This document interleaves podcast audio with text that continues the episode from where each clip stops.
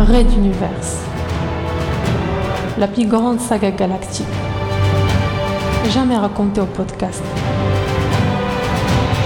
Chapitre 7. L'agent 12. Alors que Benkana lance une chasse à l'homme géante pour retrouver l'assassin de son père, le commandant Sterling Price doit faire face à ce qui ressemble à un crime raciste sur son vaisseau. Les tensions entre les communautés montent rapidement un peu partout.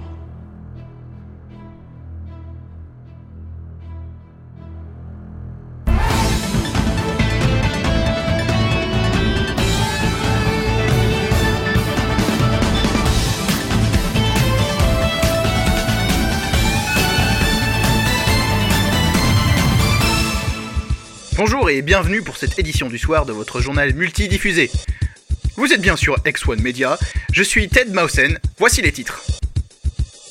Transporteur numéro 7. La commandant Benkana franchit un nouveau cap dans sa chasse à l'homme. Toute la population est désormais suspecte grâce à un quadrillage en règle de la cité intérieure. Nos journalistes ont interviewé des habitants très inquiets. Transporteur numéro 5. Le colonel Sterling Price donne une conférence de presse. Pas de résultats tangibles et l'enquête piétine. Les communautés sont échaudées.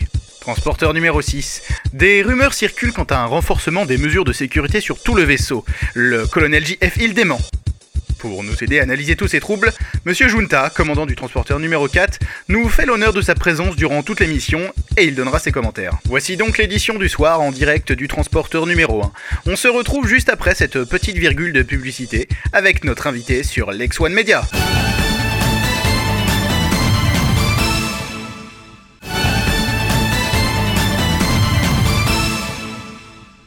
Merci d'être avec nous pour ce journal spécial avec la présence comme invité de Monsieur le commandant Junta. Monsieur le commandant, c'est un plaisir de vous recevoir sur ce plateau. Bonsoir Ted, le plaisir est partagé, croyez-moi.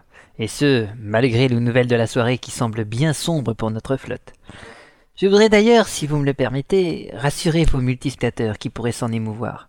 Nous sommes encore très loin d'un mouvement pouvant même faire penser à une révolte ou autre. Il ne s'agit que d'événements, semble-t-il, bien disparates, entraînant des réactions dans la population. En aucun cas nous ne vivons les prémices d'une nouvelle révolution castique. Mais pourtant, nous, journalistes, sommes les premiers à être surpris de la similitude du thème communautaire et social de tous ces événements.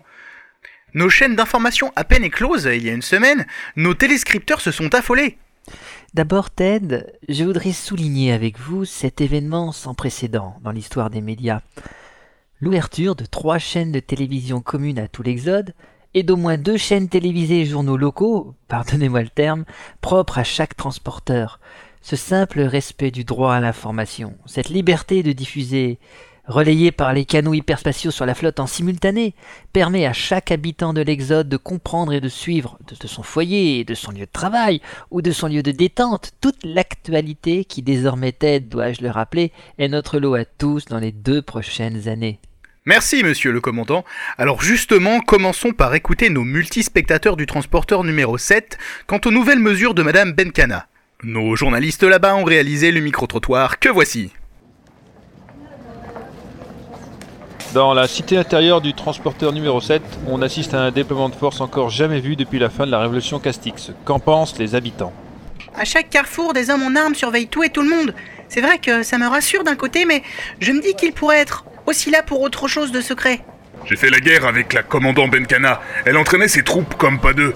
Mais ça, je la croyais sincèrement démocrate. Maintenant, c'est bon, coupé, merci. Hier soir, j'ai vu des soldats se glisser dans la nuit. Et ils sont entrés en forçant la porte d'un conteneur à l'étage.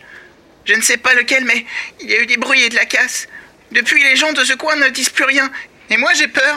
Nous n'avons pu confirmer les dires de cette dame, mais réalité ou paranoïa, cela en dit long sur l'atmosphère qui règne sur cette ville. C'était un reportage au cœur de la cité intérieure du transporteur numéro 7 pour X1 Media. Monsieur le commandant Junta, vos commentaires sur ce que nous venons de voir? Eh bien, Ted, euh, je suis assez inquiet, comme je pense une majorité de nos multispectateurs. Je ne me permettrai pourtant pas de porter la moindre critique sur la commandant Benkana. C'est une femme, solide. Une héroïne de la Révolution qui sait gérer presque toutes les situations délicates. Situation de guerre, oui, mais de paix Probablement aussi, c'est dans sa mission de commandant assermenté, non? N'essayez pas de me faire dire autre chose que ma pensée. Je n'essaierai pas, monsieur le commandant. Nous vous retrouvons dans une petite minute pour la conférence de presse du colonel Sterling Price sur le transporteur numéro 5. A tout de suite